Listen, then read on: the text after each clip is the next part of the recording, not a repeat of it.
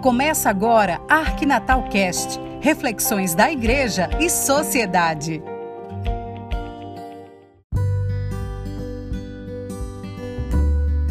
Olá, tudo bem com você?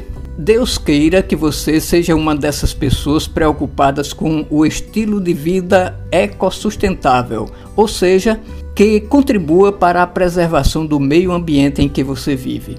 Esta é uma preocupação de dois Franciscos, o Papa e o São Francisco de Assis.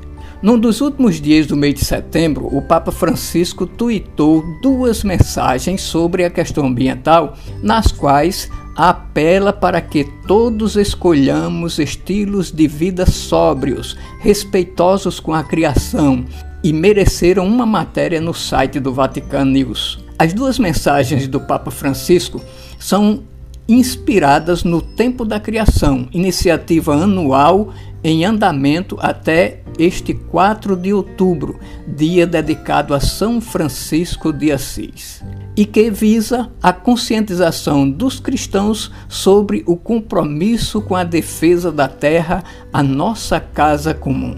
A repórter Adriano Mazotto, do Vatican News, destacou que na primeira mensagem o Papa descreve: Nestes tempos de crise na saúde social e ambiental, vamos refletir sobre como o nosso uso de tantos bens materiais é muitas vezes prejudicial à terra.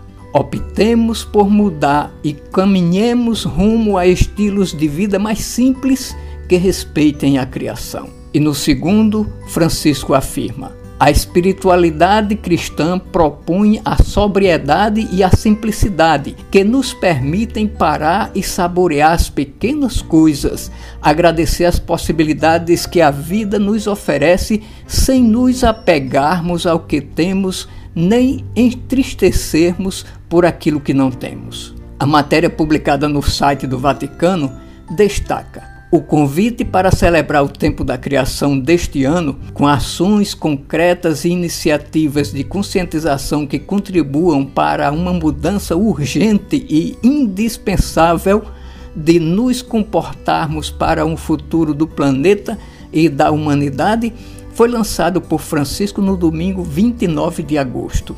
E acrescenta: durante o Ângelus, ele disse que o grito da terra e o grito dos pobres estão se tornando cada vez mais sérios e alarmantes, e que agora é o momento de trabalhar para proteger a criação. E a necessidade de refletir sobre os nossos estilos de vida para torná-los mais sóbrios e compatíveis com o meio ambiente foi a intenção da oração escolhida pelo Papa Francisco para o mês de setembro.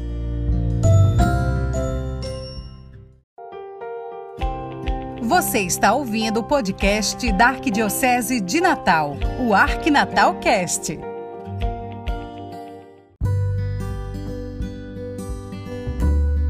A matéria lembra que o tempo da criação é a celebração ecumênica anual de oração e ação para a proteção da terra. Começou em 1 de setembro, Dia Mundial de Oração pelo Cuidado da Criação, e termina em 4 de outubro, festa de São Francisco de Assis, que é reconhecido como o santo padroeiro da ecologia, por seu amor à natureza e a todas as criaturas do Senhor.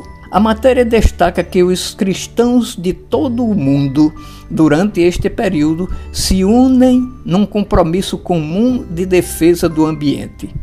O movimento Laudato Si apoia o tempo da criação. O Papa saudou e agradeceu o organismo no Ângelus de 29 de agosto com estas palavras: Obrigado por seu compromisso com a nossa casa comum, especialmente por ocasião do Dia Mundial de Oração pelo Cuidado da Criação e do próximo tempo da criação. A matéria do Vatican News ainda destaca: esta é a sexta edição do Tempo da Criação, evento oficializado pela Igreja Católica pelo Papa Francisco em 2015, ano da encíclica Laudato Si, que chama a atenção internacional para o tema da ecologia integral. A matéria ainda destaca que não só a Igreja Católica se preocupa com a preservação ambiental, Já em 1989, o patriarca ecumênico Dimitrios I proclamou o 1 de setembro como o Dia de Oração pela Criação para os ortodoxos, e mais tarde o Conselho Ecumênico de Igrejas prorrogou a celebração até 4 de, outubro. Ao longo dos anos, o patriarca ecumênico de Constantinopla, Bartolomeu I, enviou várias mensagens aos fiéis. A luta para proteger a criação é uma dimensão central de nossa fé. A destruição da criação é uma ofensa ao Criador, completamente inconciliável com os princípios fundamentais da teologia cristã, escreveu o patriarca em 2020. O arcebispo anglicano de Cantuária, Justin Welby, também convidou consistentemente as comunidades para celebrar o tempo da criação. Em 2019, ele descreveu a crise climática como o maior desafio para nós e para as gerações futuras.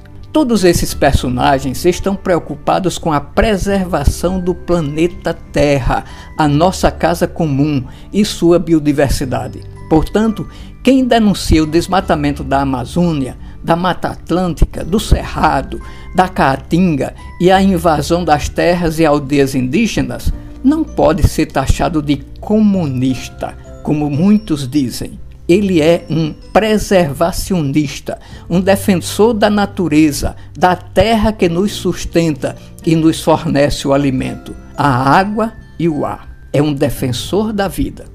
Pense nisso. Uma boa reflexão para você com saúde, paz e bom relacionamento com todas as pessoas e com Deus, nosso Criador. Voltamos na próxima semana, se Deus quiser.